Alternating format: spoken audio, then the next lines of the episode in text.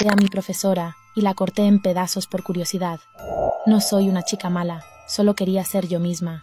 Soy Jung Yu Jung, una chica coreana de 23 años, fanática de los programas de crímenes, documentales y libros. Me gustaba ver cuentas como la de relatos humanos, pero en coreano, obviamente. Así que tú y yo tenemos más cosas en común de lo que crees. Luego de graduarme de la secundaria, me aislé del mundo por años y me obsesioné con el tema de los crímenes. Fue el pasado mes de mayo de 2023 cuando decidí llevar mi obsesión a otro nivel. Quería saber lo que se sentía estar en los zapatos de los asesinos, así que motivada por la curiosidad, ingenié un plan. Usé una aplicación coreana que usan los padres para buscar profesores particulares a sus hijos.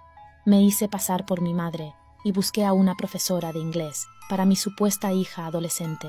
Compré un uniforme de colegiala por internet, me coloqué una mascarilla y asistí a la cita haciéndome pasar por adolescente. La profesora me recibió en su domicilio y no dudó de mi aspecto, así que comenzó con las clases. En un descuido me abalancé sobre ella y la apuñalé 111 veces. Finalmente estaba viviendo la intriga y suspenso de las series y documentales en carne propia. Desmembré a mi víctima y procedí a deshacerme de ella, por partes. La distribuí en pequeñas maletas y las arrojaría en diferentes lugares de la ciudad. Cámaras de vigilancia lograron captar el momento, y por las imágenes no te imaginarías lo que había en esa maleta. A muchos les sorprendió mi calma y frialdad para ejecutar este crimen. Mi error fue pedir un taxi para que me llevara a un bosque cercano y allí dejar una maleta.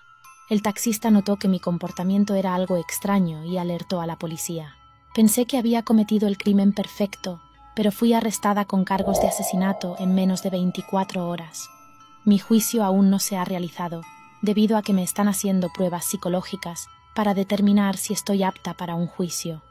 Definitivamente, la curiosidad mató al gato, o en este caso, la curiosidad mató a mi profesora de inglés.